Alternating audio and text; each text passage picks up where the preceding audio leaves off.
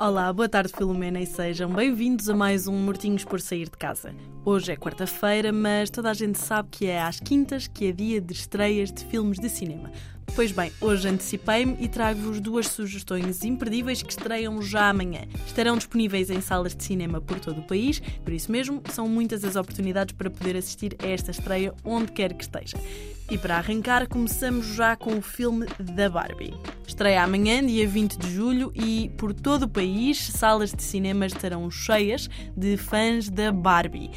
Este filme fala sobre a história de origem da Barbie de uma forma diferente, com atores como a Margot Robbie a fazer de Barbie e o Ryan Gosling a fazer de Ken. Temos ali uma mistura entre comédia, fantasia, drama.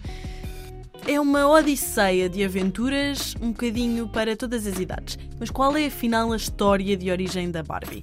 Pois bem, a Barbie surgiu em março de 1959, foi criada por um casal, Ruth e Elliot, o seu marido, que lançaram esta boneca porque a filha, de seu nome Barbara, mais conhecida como Barbie, gostava muito de trocar as roupas às suas bonecas.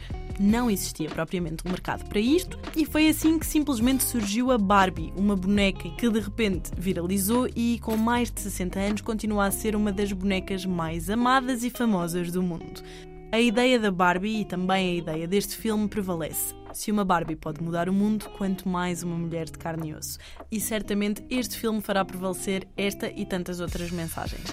E tal como eu disse inicialmente, são duas as sugestões de estreias de cinema que eu vos trago hoje para amanhã, dia 20.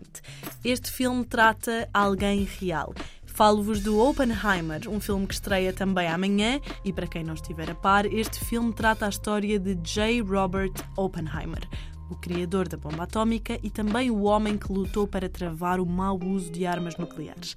É um filme de Christopher Nolan, o realizador de filmes como Inception ou Interstellar, e desta vez é uma história real que chega aos cinemas. Esta história é baseada num livro, American Prometheus: The Triumph and Tragedy of J. Robert Oppenheimer. Ou seja, este filme, tal como o livro, atravessam a história dos triunfos e dos falhanços de J. Robert Oppenheimer ao longo da sua carreira. Posto isto, e embora saiba que o público da Barbie e o público do Oppenheimer podem muito diferir, tenho a certeza de que, tal como eu, há muitas pessoas que esperam ansiosamente por ver ambos os filmes. Continuando, e porque amanhã não é apenas dia de cinema, Ivo Canelas regressa com uma última temporada de Todas as Coisas Maravilhosas e anuncia uma digressão não só por Portugal, vai passar pelo Porto, Bragança, Ponta Delgada, Funchal e Luanda. As datas estão anunciadas e a primeira é já amanhã em Bragança, dia 20 de julho, quinta-feira, estará no Cine Teatro de Bragança e na semana seguinte, de 25 a 27, estará no Time Out em Lisboa. Se Bragança e Lisboa não funcionarem para si, nada tema, de agosto a novembro são imensas as datas anunciadas. A verdade é que não vos posso estar aqui a amassar com todas e por isso mesmo sugiro que passem pelas redes sociais do Vivo Canelas, pesquisem na Ticketline, vejam quais são as datas anunciadas e claro, não percam os nossos episódios de Mortinhos por sair de casa, porque tenho a certeza que ao longo do tempo vamos continuar a divulgar as datas para os próximos meses. Por enquanto, não se esqueça, amanhã no Cine Teatro de Bragança e na semana seguinte no Time Out em Lisboa. Ivo Canelas está de regresso com a sua peça Todas as Coisas Maravilhosas. A minha próxima sugestão passa pelo Porto. Vamos até ao Porto Blues Fest, edição de 2023. A festa do blues regressa à cidade do Porto, desta vez nos dias 21 e 22 de julho, ou seja, sexta e sábado. Já como vai sendo habitual, aos jardins do Palácio de Cristal e a concha acústica.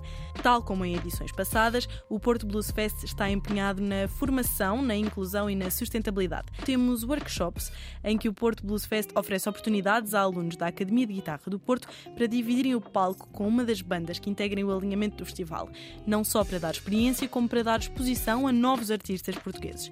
Já no plano da sustentabilidade, cada pessoa que assiste ao festival vai automaticamente contribuir para a missão de reflorestação de um hectare de floresta. Ao adquirir o bilhete, está a contribuir com um euro que será doado ao parceiro deste evento. Se não sabia desta causa, agora que está a par, é ainda mais um incentivo para comprar um bilhete para o Porto Blues Fest edição de 2023 para além de que é sempre uma boa desculpa para visitar a tão bonita cidade do Porto. E como não poderia deixar de ser, para terminar o episódio desta semana, uma sugestão ao ar livre. Quem é que não gosta de ver um bom pôr do sol? Pois bem, o pôr do sol no Castelo de São Jorge é especial. Em julho e agosto, o Castelo apresenta mais uma vez a edição do programa musical que conta com a presença de alguns nomes muito portugueses.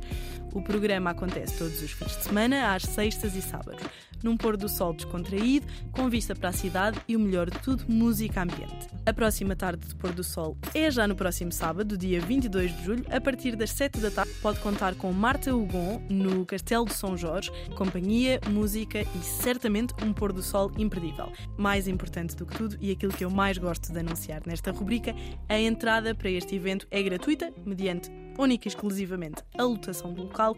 O levantamento dos bilhetes é feito no próprio sítio, portanto não há nenhum impedimento para que não passe pelo Castelo de São Jorge. Aproveite o pôr do sol, quem sabe ouça uma boa música e desfrute de um excelente início de fim de semana.